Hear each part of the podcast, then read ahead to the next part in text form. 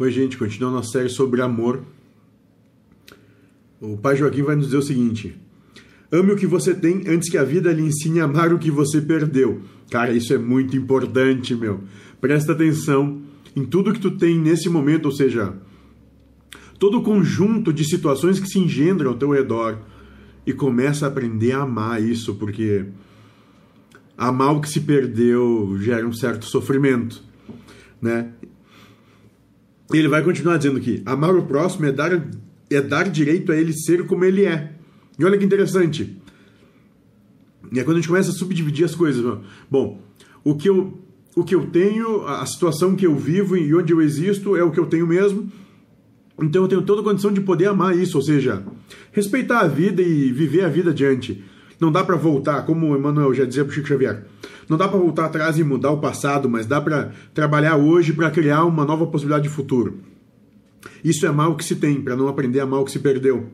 E depois amar o próximo é dar o direito de ser como ele é, ou seja, respeitar ele no jeito que ele é, para que a gente seja respeitado do jeito que nós somos, né?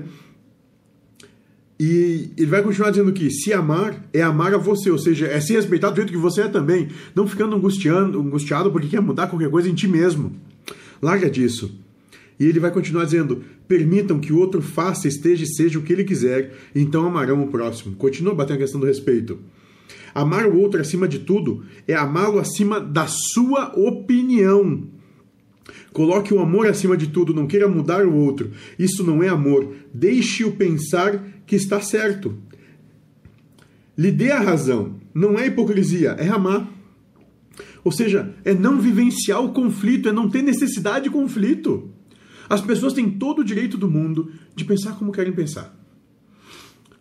Permita isso, respeite isso. E aí o mundo vai ficar muito mais suave. E talvez essa seja a história do